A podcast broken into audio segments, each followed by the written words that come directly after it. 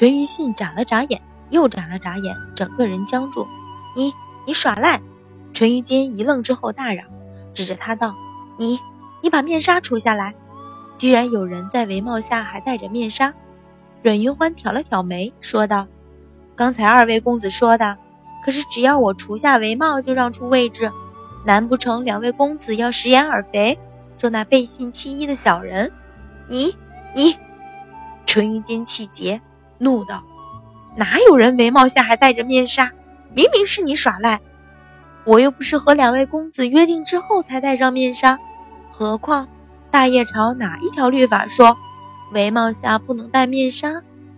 淳于坚越急，阮云欢的语气越是轻软。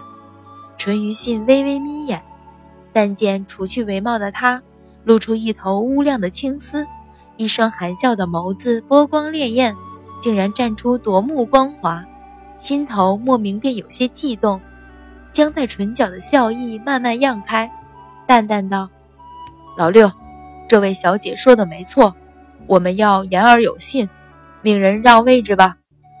四哥，淳于坚不满大嚷，被淳于信目光一扫，胸口一滞，只好愤愤地闭嘴，不甘不愿地命人让出位置。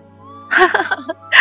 被白勺手讲笔画的一说，众人都大笑出声，何妈妈更是笑出了眼泪，一手向阮云欢指了指，笑道：“你呀，当真是鬼灵精。”笑完了，赵成微微有些担忧，说道：“小姐，那二人气宇不凡，怕不是寻常官史子弟。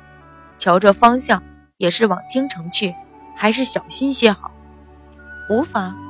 阮云欢淡笑：“六皇子淳于坚年少，或者还有些骄纵之气，而他，又岂会如此小气？但是，事实很快证明。”四皇子淳于信不但小气，而且是相当的小气。小姐，前面路上又有两个大坑。赵成策马回来，无奈的禀告：“又有。”白芍皱眉，回头道：“小姐，我怎么觉得是冲我们来的？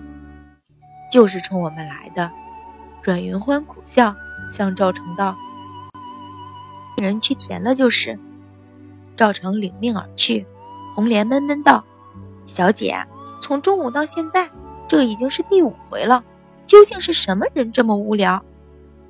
无聊，白芍挑眉说道：“这些坑瞧着平常，其实挖的极为古怪。你看，指了指车外，有一架乡民的驴车正从大坑旁边驰过。”白芍接着道：“别说骑马的，就是那些寻常的车子都能通过。”偏偏我们的车子不能，说明对方算好了距离。阮云欢一行三辆，都是较为宽敞的双驾马车，不论从哪一边走，都会有一个车轮陷进去。红林张口结舌，结结巴巴道：“那那是何人？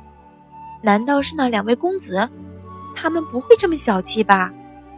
除了那两位公子，他们一路上并没有得罪过什么人，不会。”阮云欢啼笑皆非。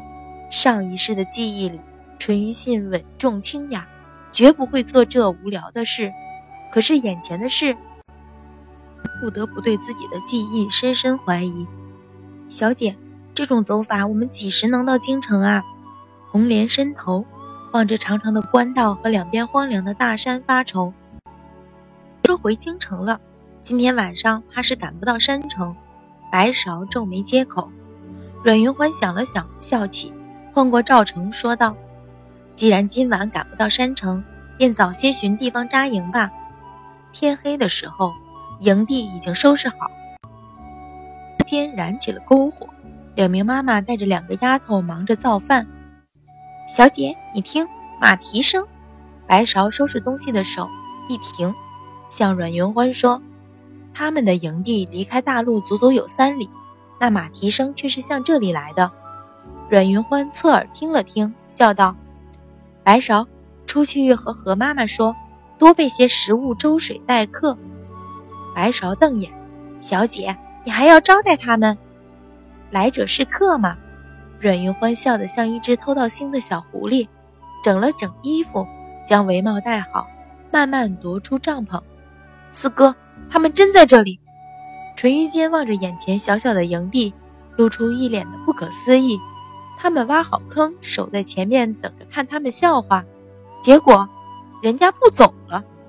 嗯，淳于信点头，望向营地的目光却骤然一凝。小小的五座帐篷，不规则的排列，乍看上去有点凌乱，可是细看却相互呼应，暗含兵法。怎么会？淳于信皱眉，难道是这群人里藏有奇人，还是？只是巧合，淳于坚却什么也没瞧出来，只是问：“四哥，那现在要怎么办？”借宿。淳于信深吸一口气，勾唇浅笑，当先策马向营地驰去，扬声道：“赶路的人错过宿头，盼行个方便。”一副江湖人的口吻。